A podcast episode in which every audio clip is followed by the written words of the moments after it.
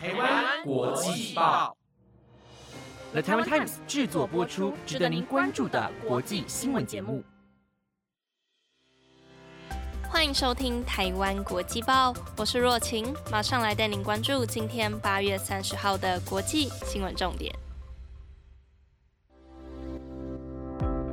各位听众朋友们，大家晚安。不知道大家今天过得如何呢？有没有觉得欢乐的时光总是过得特别快？周末总是感觉咻一下，马上就过完了，不知不觉又来到礼拜一啦。那其实礼拜一对很多人来说啊，是一个 Blue Monday。因为要上班上课，所以心情会非常的 blue，非常的忧郁。但是啊，其实我觉得礼拜一它也象征着一个全新的开始，而且通常也会是一个礼拜之中最朝气蓬勃的一天。所以其实我自己是蛮喜欢礼拜一的啦。那也很高兴能在这个充满活力的一天，借由台湾国际报来陪伴大家。而今天国际上也发生了不少事情呢，马上就让我们一起来了解吧。今天除了要带大家来持续追踪各国从阿富汗撤离的进度，还要带您来关注石油产量的变化，以及关于各厂牌疫苗的保护力等相关数据。想知道更多详细的资讯以及精彩的新闻内容吗？那就要一起听完台湾国际报哦。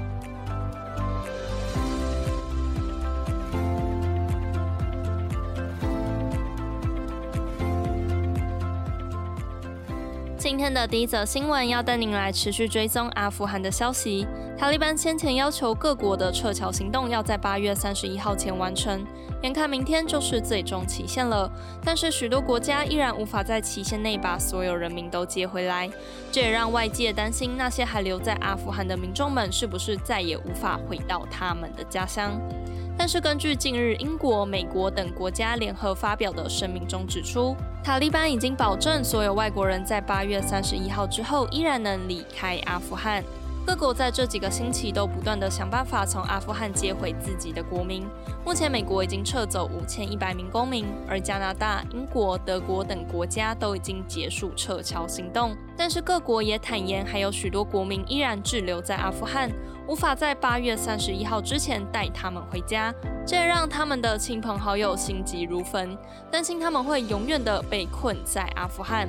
不过，今日全球一百个国家联合发布声明，指出塔利班在八月三十一号之后将继续允许外国人和持有外国旅行文件的阿富汗民众出境。根据外媒报道，这份声明中指出，塔利班已经保证所有外国国民以及获得其他国家旅行许可的阿富汗公民都将被获准可以以安全及有秩序的方式出境。而各国也表示会继续签发旅行文件给特定的阿富汗人。希望除了接回自己的国民以外，也能帮助那些曾经为自己国家工作的阿富汗民众离开，以免遭到塔利班政权的报复。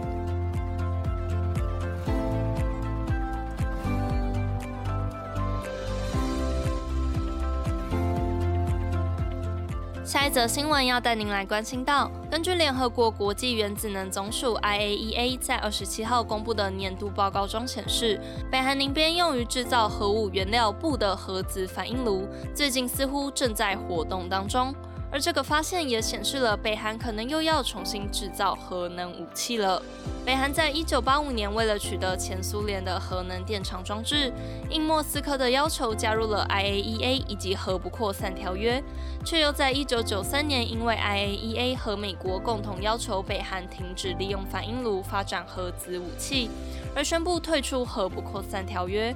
更在二零零九年的时候驱赶了所有的观察人员，从此 IAEA 只能依靠卫星图像去判断北韩的核能行动。而在最新的年度报告中显示，自从七月初以来，当地用于制造原料布的核子反应炉正在运行，而布刚好是人们认为北韩普遍用来制造核武器的元素，因此各国都对这项发现感到忧心忡忡。在这个报告中提到，北韩宁边五兆瓦的反应炉从2018年12月初到2021年7月初都没有运作的迹象，但是自从2021年7月初以来，一直有冷却水排放等动作，而这个动作与反应炉运转的迹象一致。IAEA 对此提出警告，告诫各国这可能表示北韩又暗自在发展核能武器。而美国也在看到报告后呼吁，应该要积极的和北韩展开对话与外交工作，以促成朝鲜半岛成为非核化国家。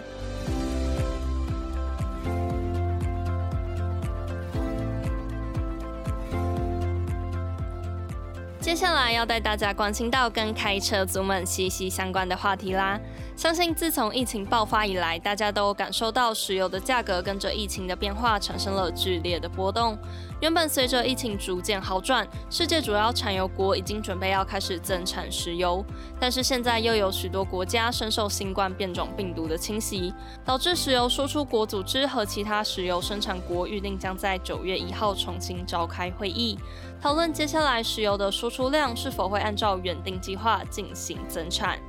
在疫情刚开始爆发的时候，大家对于原油的需求量迅速减少，导致油价暴跌，让产油国大幅减少产油量。但是后来各国的经济逐渐复苏，对原油的需求量也大幅增加，所以石油输出国家组织也和十个非组织成员的石油输出国联手，组成 OPEC Plus，在七月十九号的时候同意通过石油增产计划。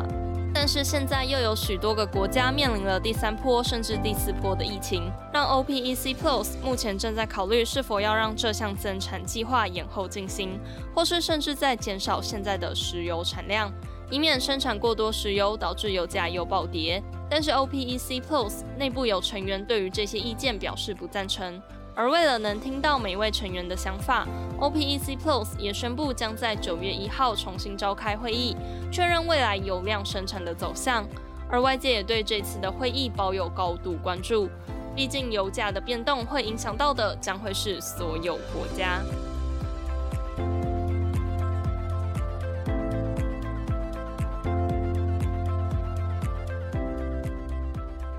知道大家在玩电脑游戏的时候最喜欢的部分是什么呢？相信有很多人刚开始玩电脑游戏的原因是因为想要结交志同道合的伙伴，一起同心协力通过所有关卡。但是您知道吗？那些游戏中的队友其实有可能不是真的人类，而是被创造出来的人工智慧 AI。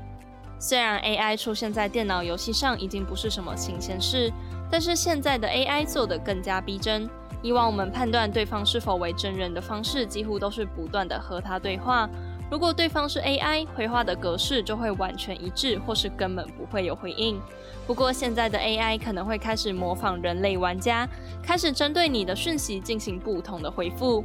例如，在你成功的时候和你说“干得漂亮”，或是在你失败的时候毫不留情的嘲笑你一顿。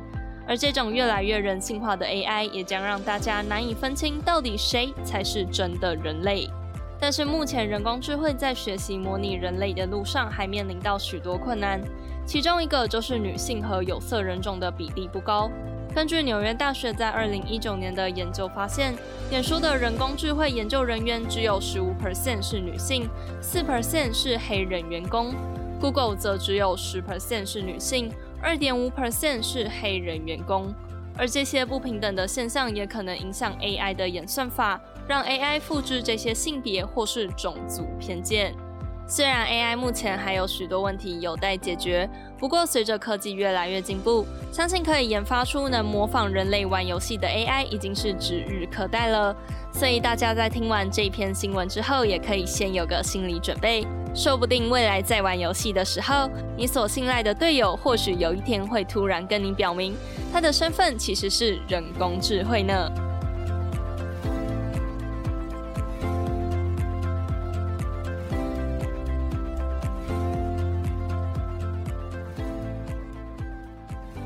最后一则新闻要带您来关心到和疫苗有关的话题。还记得上个礼拜五，新华有提到牛津大学对辉瑞和 A Z 这两大疫苗做出的一些比较。而今天也要跟大家分享一个由中东国家巴林王国和美国哥伦比亚大学联手分析的各大疫苗最新研究报告。巴林王国是世界上最先开始施打新冠疫苗的国家之一，目前全国人口已经有大约百分之六十六都接种过新冠疫苗。而国内最先施打的疫苗是中国的国药疫苗，后续才陆续引进不同厂牌的疫苗，包括 A Z 印度制造版、辉瑞，以及大家可能比较少听过的俄罗斯卫星 Dash B 疫苗。而现在巴林王国也和哥伦比亚大学联手，一起深入分析这些在巴林国内施打过的所有疫苗。根据研究结果显示，施打 A Z 疫苗后染疫死亡率是零点零三 percent，辉瑞的是零点一五 percent，最后则是国药疫苗的零点四六 percent，而卫星 Dash B 则介于中间。至于在预防感染和预防重症住院的这两方面，分析结果也和刚提到的排名结果差不多。而这些结果也都显示了，不论是在预防染疫或是在预防重症死亡的方面，A Z 疫苗的表现似乎都是最优秀的。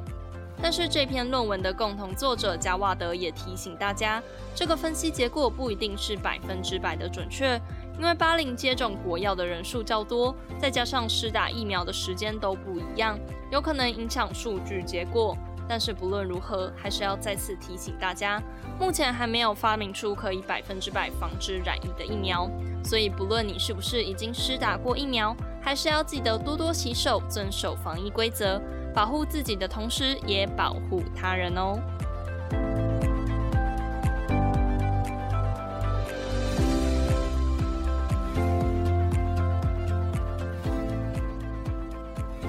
不知道大家对于今天的哪一则新闻最感兴趣呢？都欢迎来台湾国际报的 Apple Podcast、IG 或是 FB 留言让我知道哦。以上的新闻内容借由了台湾 Times 制作播出，感谢各位的收听，也希望大家在听完台湾国际报之后，能让 Blue Monday 变得稍微不要那么的 blue，明天继续活力满满的迎接所有的挑战吧。我们也会在每天晚上的十点一直来陪伴着大家哦。再次感谢各位的收听，我是若晴，我们下个礼拜一见。